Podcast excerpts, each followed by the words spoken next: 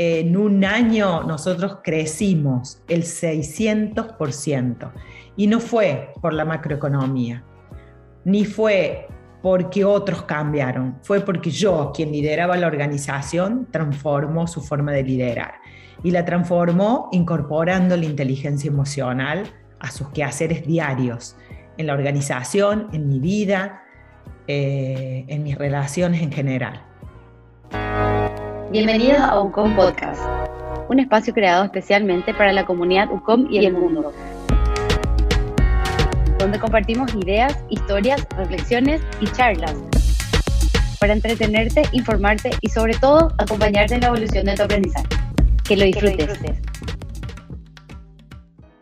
Estamos en un nuevo episodio de nuestro podcast UCOM con una invitada de lujo. Ella es Marisa Faila, con quien vamos a estar conversando sobre el impacto que tiene la inteligencia emocional en nuestras vidas, en las organizaciones y en los resultados.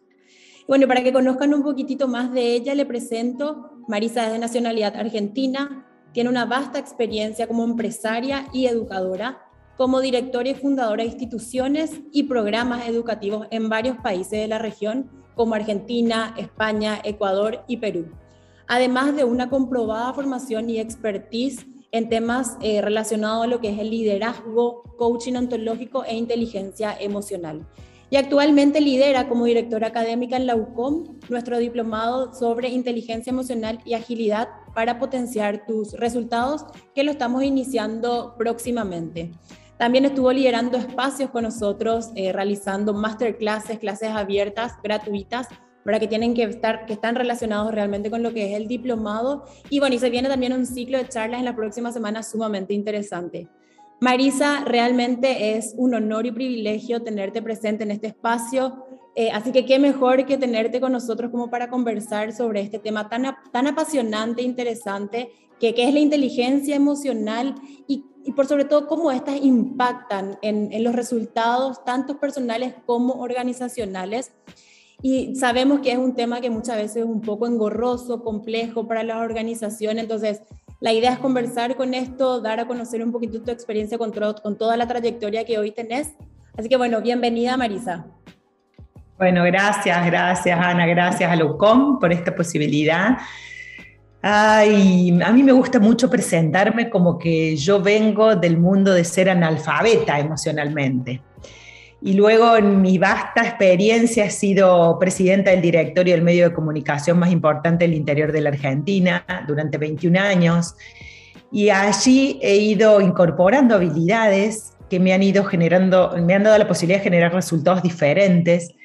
Y esto hizo que en algún momento decidiera volcar todos mis aprendizajes en la formación. Y por eso me empecé a dedicar a la formación de lo que es la inteligencia emocional, porque primero lo viví y vi cómo cambian y modifican los resultados, ¿no?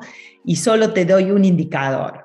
En un año nosotros crecimos el 600% y no fue por la macroeconomía, ni fue porque otros cambiaron, fue porque yo, quien lideraba la organización, transformó su forma de liderar y la transformó incorporando la inteligencia emocional a sus quehaceres diarios en la organización, en mi vida, eh, en mis relaciones en general. Buenísimo, no, súper interesante. Y para ir contextualizando un poquitito, eh, me parece bueno en empezar con qué es la inteligencia emocional, Marisa. O sea, ¿qué encontraste en la inteligencia emocional y el impacto que tiene eso también dentro de las organizaciones? Bien, con mi sentido pragmático, yo soy contador público, o sea que vengo del mundo de los números, y le pongo siempre mucha practicidad a todo lo que digo. Y inteligencia emocional es tan simple como ponerle inteligencia a tus emociones. Estamos acostumbrados a hablar de la inteligencia cognitiva, de razonar un ejercicio, de razonar un, presupuesto, un, un proyecto, un project manager, pero nunca nos preguntamos cuán inteligentes somos emocionalmente, que es la base para construir una relación. La base para construir un resultado depende en un 83%, esto es comprobado científicamente, más por los vínculos y las relaciones emocionales que por las cuestiones formales. Eso es la inteligencia emocional. Aprende, y, a grandes rasgos, voy a, voy a hacértelo brevemente, pero la inteligencia emocional podríamos decir que tiene como cinco patas o cinco dedos o cinco puntos. El primero de ellos es el autoconocimiento, es conocerme. Yo no podría ser emocionalmente inteligente si no me conozco. Y desde mi mirada, ese primer punto lleva gran parte de lo que es la inteligencia emocional.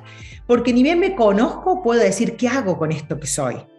Y ahí va el segundo punto de la inteligencia emocional, que es la autorregulación. Es decir, ¿qué hago? ¿Cómo regulo esto que ya me di cuenta que soy? En mis fortalezas y en mis debilidades, porque cuando me conozco veo fortalezas y también veo debilidades. Luego, ¿cómo gestiono esas debilidades y cómo potencio mis fortalezas? Ese es el segundo punto de la inteligencia emocional. Y desde mi mirada, el 80 y si no sé si el 90% de la inteligencia emocional depende de estas dos primeras. Porque ni bien sepa eh, ubicarme con estas dos primeras, vienen las otras. ¿Qué, ¿Cuáles son las otras? Motivación y automotivación, empatía, cómo empatizo con otros, y habilidades sociales en general. Esos son los otros tres puntos de la inteligencia emocional. Entonces, si yo me conozco, y cuando digo me conozco, ¿qué es conocerme? ¿Qué es conocerme? A ver, Marisa, ¿cuán buena sos escuchando al otro? ¿Cuán buena sos indagando y viendo qué necesita el otro? O, sos solamente propositiva y tu escucha es cerrada, vas a proponer lo que vos querés Estoy diciendo algunos ejemplos, fundamentalmente los que me han hecho cambiar a mí y, generar un liderazgo diferente. Em, ¿Cuáles son las emociones que habitualmente te habitan, Marisa? Yo no lo reconocía, me costó mucho tiempo mirarme hacia adentro para reconocer, por ejemplo, que en mi caso el enojo era la emoción más habitual. ¿Y qué, qué hay detrás del enojo?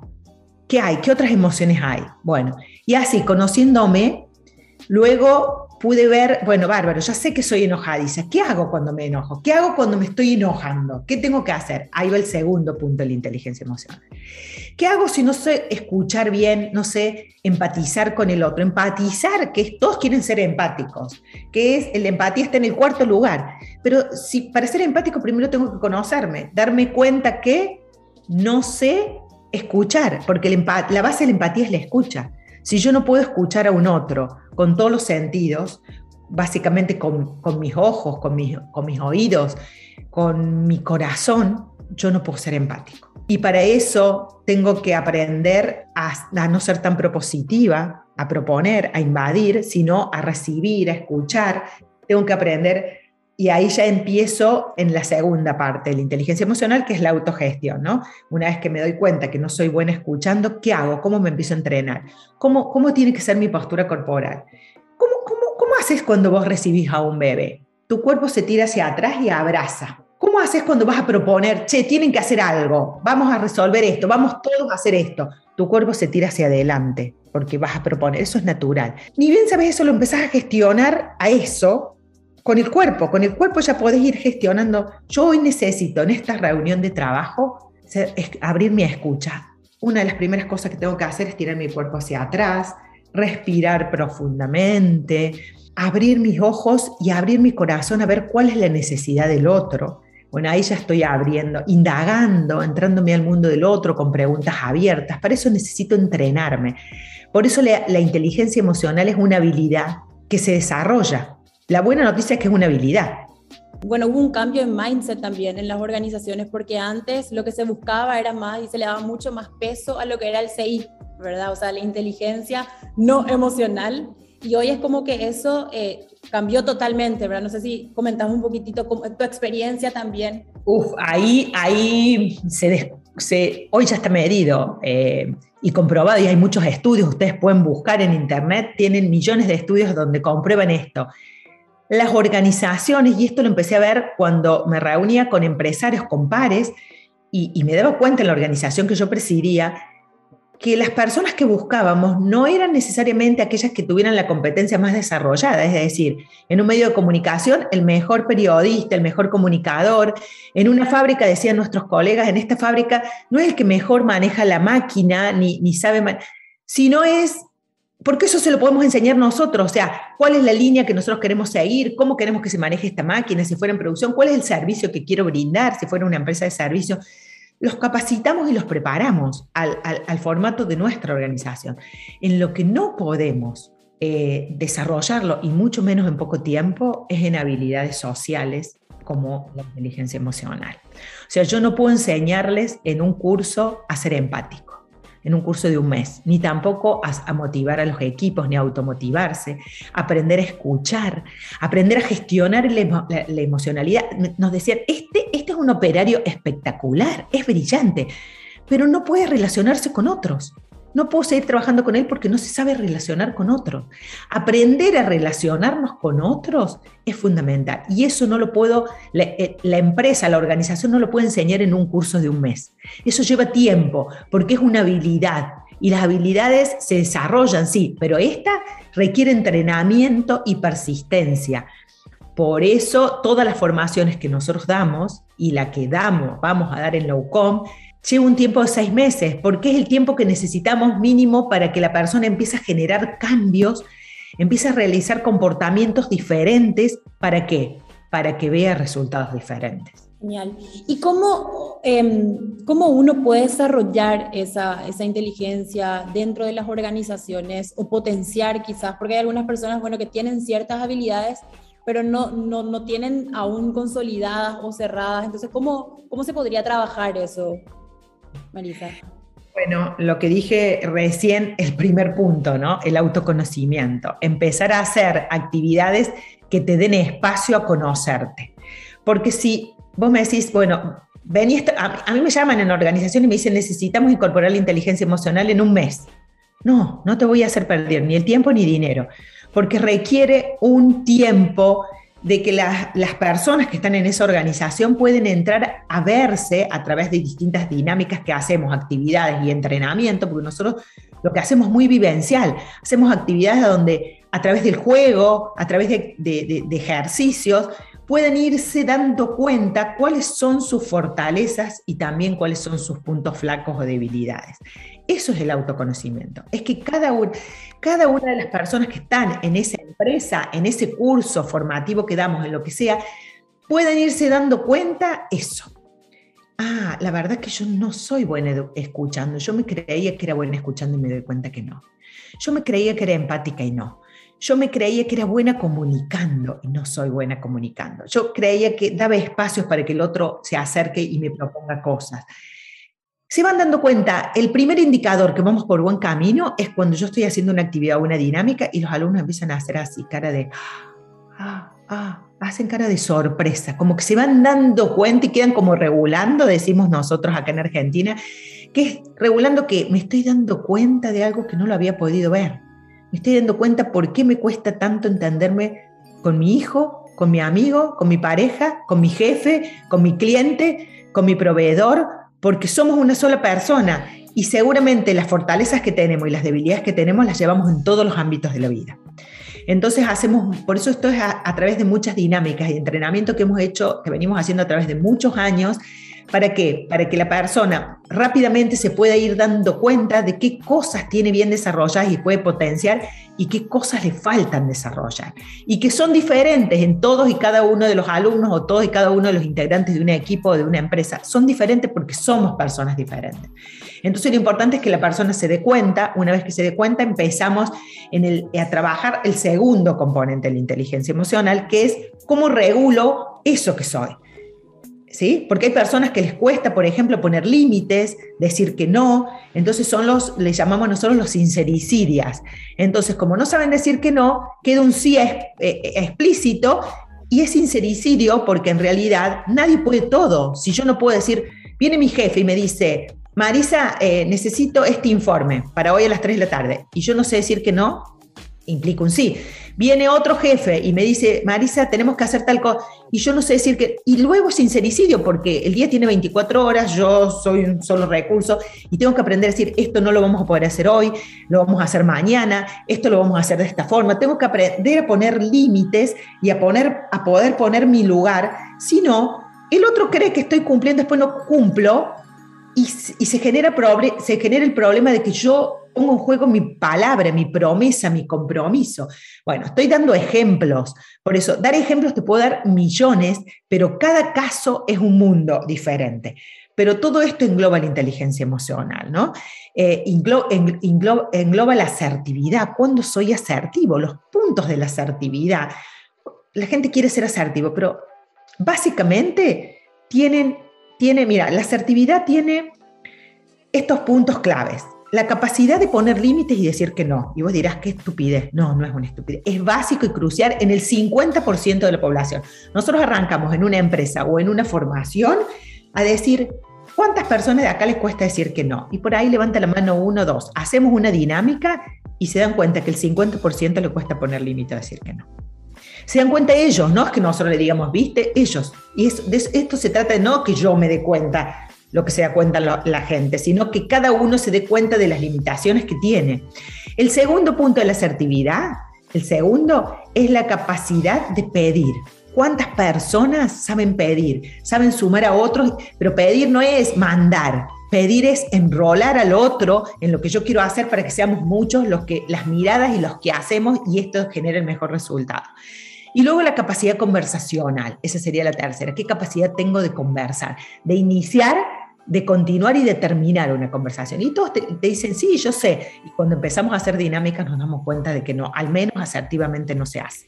Esa es otra herramienta fundamental que está dentro de la inteligencia emocional y que en esta formación que vamos a dar en Lowcom está muy incorporada la asertividad, porque para generar resultados diferentes tengo que ser No, y claramente esto de alguna manera impacta directamente en lo que son las negociaciones, ¿verdad? Internas, eh, en las organizaciones, en mis relaciones interpersonales, o sea, todo esto finalmente da un resultado también en la interacción que nosotros tenemos en nuestro día a día. Es que, eh, así como vos lo decís, yo solo le cambiaría el, el orden. Para tener un resultado exitoso en una organización, en una empresa, en, lo, en la vida, primero tengo que tener una muy buena, eh, muy buena vínculo y relación con las personas que interactúo. Si yo no tengo buena relación y vínculo con las, y comunicación con las personas que interactúo, no voy a tener un resultado positivo. Voy a tener un resultado mediocre en el mejor de los casos.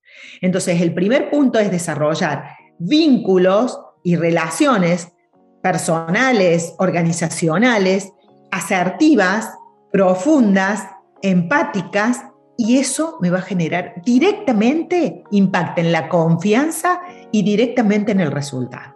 Si yo vamos a, la, venta, vamos a la venta, o sea, hablamos resultados de venta, primero tengo que aprender a, gestionarme. ¿Qué me pasa a mí como vendedora?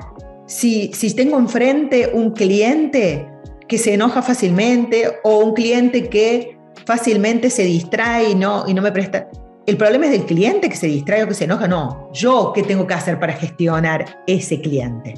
¿Qué, cartas tengo en mi mano para desarrollar y sacar lo mejor de ese cliente? Y entonces así el resultado en la venta se va a lograr, porque voy a generar el mejor vínculo con ese cliente y voy a generar la mejor venta y voy a generar el mejor resultado para la organización. Eso si vamos a, como a la venta, a, aparece, pareciera ser el último eslabón. Pero antes de la venta con ese cliente, yo tengo que relacionarme y vincularme con mi compañera de trabajo, con el proveedor que me trae la mercadería, con, con el que maneja la comunicación en la organización, con el asistente, con el portero del edificio. Con todos esos tengo que tener, porque si con ellos yo tengo un buen vínculo, una buena relación, una buena comunicación, voy a coordinar acciones impecables y en esa coordinación de acciones impecables voy a tener un resultado próspero, el mejor, el ideal. Y yo, bueno, viendo un poquitito también eh, y con la experiencia, yo creo que, que, muchas veces lo que nos falta y nos cuesta es justamente eso que mencionas, que es lo más importante, que es conocerse, o sea, darse el espacio para conocerse a uno mismo para luego impactar, ¿verdad?, en, en las personas y en los resultados. Eso es algo que, que coincidís, que no, yo creo que muchas veces como que esperamos eh, más allá de, interiorizarnos y realmente trabajar en nosotros, ya buscamos afuera eh, los, resultados o, generar cierto eh, impacto Con, con, las personas, etc. Mira, ahí trajiste una frase que yo uso mucho y digo, estamos acostumbrados a señalar siempre afuera. Señalamos la macroeconomía, señalamos el dueño de la empresa, señalamos el cliente, decimos, no, porque este cliente tal cosa, este proveedor, señalamos con un dedo, estamos señalando. Fíjense que cuando señalamos con un dedo, y ustedes pueden hacer el ejercicio, hay un dedo que sale señalando afuera, a la empresa, a la macroeconomía, a la organización. Hay tres dedos que me señalan a mí. ¿Qué quiere decir esto? Que hay tres cosas que yo puedo hacer antes de señalar afuera. Es decir, los invitamos siempre a las personas que nosotros formamos o capacitamos a que piensen, vean, revisen cuáles son esas tres cosas que puedo hacer yo para que cambie el otro, para que el otro se modifique, para que mi cliente, para que mi cliente sea diferente conmigo, para que mi jefe actúe diferente. Hay tres cosas, digo tres por decir, hay triple de cosas que yo puedo hacer antes de culparlo a mi, a mi jefe, a mi cliente, a mi proveedor, a la macroeconomía. No podemos cambiar al otro, no podemos cambiar el mundo, pero sí podemos transformarnos nosotros. Y cuando nosotros nos transformamos, transformamos nuestros vínculos con el otro, nuestras relaciones con el otro, coordinamos así mejores acciones con otros y eso genera directamente mejores resultados. Esto está comprobado por todos los ámbitos que los querramos. Y ejemplos como eso, te, conté recién, la organización en la que yo estaba a partir de mi transformación en mi forma de liderar, creció un 600% en un año. Y no fue la macroeconomía, no fue que la competencia se fundió, no, no, no.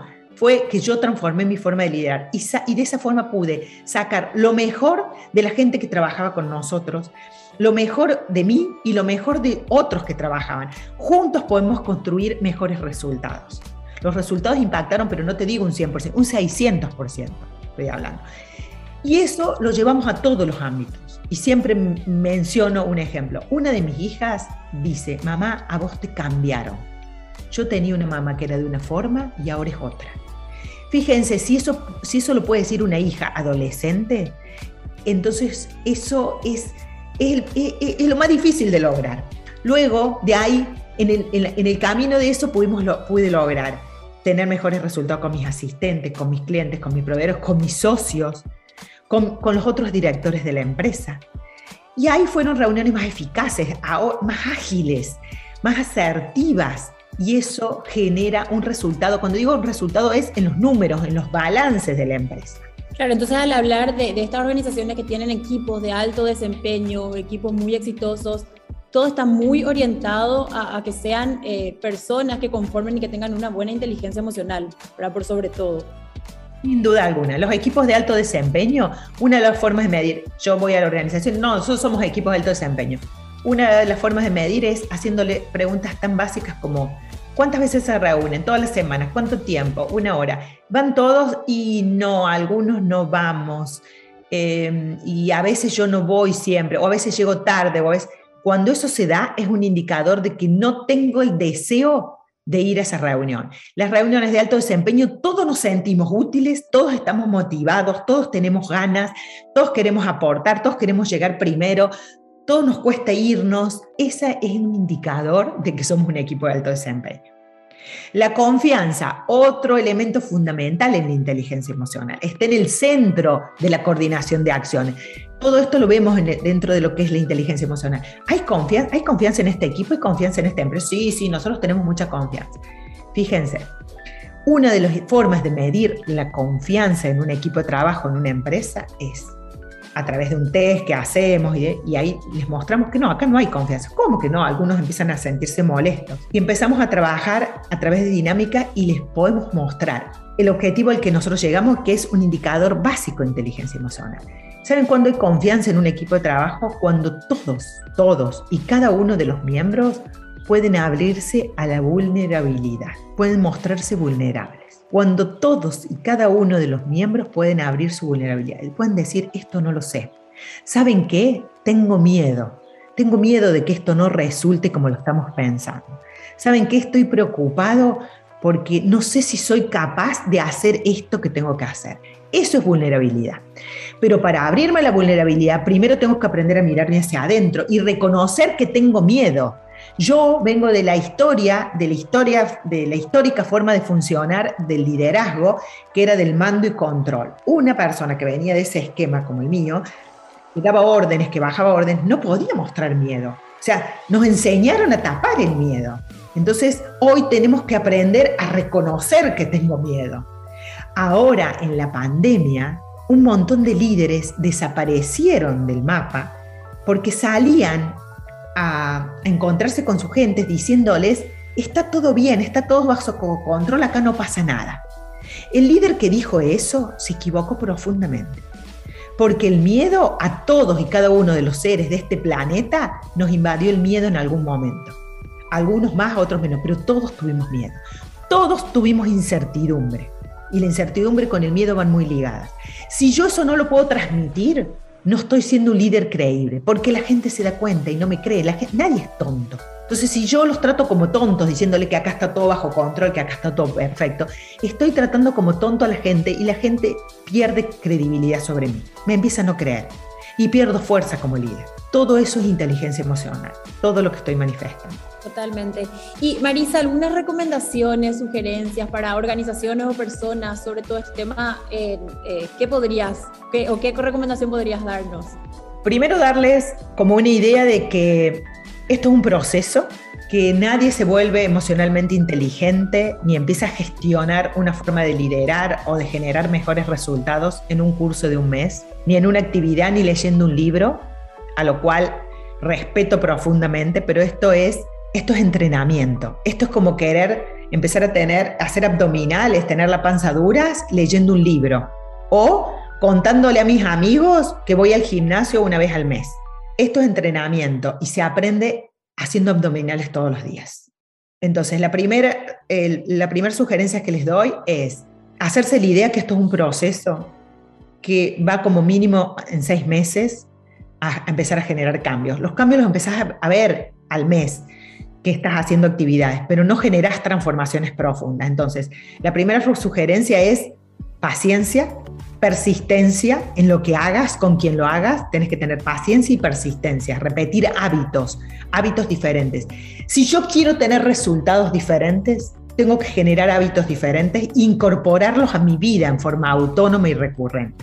Aprender algo no es, para, desde nuestra mirada, aprender algo no es mirar, leer un libro y decir, ah, ya me di cuenta de algo. Darme cuenta es el primer paso necesito entrenarme en esto que tengo que transformar. Entonces, la primera recomendación es paciencia y persistencia. La segunda es decirle que no es fácil, que no es fácil. Y la buena y alentador es que es posible. Yo soy un ejemplo de ello. Es posible, totalmente posible. Pero necesito entrenarme para cambiar hábitos. Y esto es un camino de ida. Es decir, mañana incorporo un hábito distinto, tengo y cuando me descuidé vuelvo a ser, yo digo la Marisa de antes, vuelvo a mecanismos que, que estaba acostumbrada. Entonces, eh, eh, lo importante ahí es darme cuenta y volver a incorporar el hábito nuevamente. ¿sí? Nosotros decimos que hay aprendizaje cuando yo incorporo en mi vida algo en forma autónoma, es decir, lo puedo hacer sola y recurrente. No es que lo hice una vez, sino que lo puedo hacer en forma recurrente todos los días o todos los meses o todas las semanas. Eh, la sugerencia es empezar a escuchar más sobre esta temática, a leer, a ver. ¿Para qué? Para tomar una decisión de que necesito hacer un entrenamiento de mínimo seis meses para generar cambios en mis formas de interactuar, de relacionarme y vincularme para tener resultados diferentes. Gracias Marisa, eh, realmente es un placer escucharte, creo que eh, sí aprendimos muchísimo, pudimos profundizar eh, mucho más lo que es esto que como al inicio dije, es un tema un poco tabú muchas veces, no se quiere como que hablar mucho del tema, adentrarse y trabajar por sobre todo, ¿verdad? Queremos las cosas fáciles y esto realmente no es fácil, pero como decís se puede. Así es, somos seres emocionales, termino con esto, somos seres emocionales. Lo que nos distingue de un animal es la parte emocional. Y una organización no son las paredes de la organización. Una organización son las personas que construimos esa, esa organización. Y somos las personas y los vínculos que generamos entre nosotros. Por eso la importancia de la inteligencia emocional, porque la inteligencia emocional es eso. Es esta red nerviosa emocional que se genera entre los miembros de una organización. Hasta aquí llegamos por hoy con este episodio de Ucom Podcast. Esperamos que te haya inspirado a seguir evolucionando en tu aprendizaje. Compartí este episodio con tus amigos y seguinos en nuestras redes sociales. Hasta la próxima.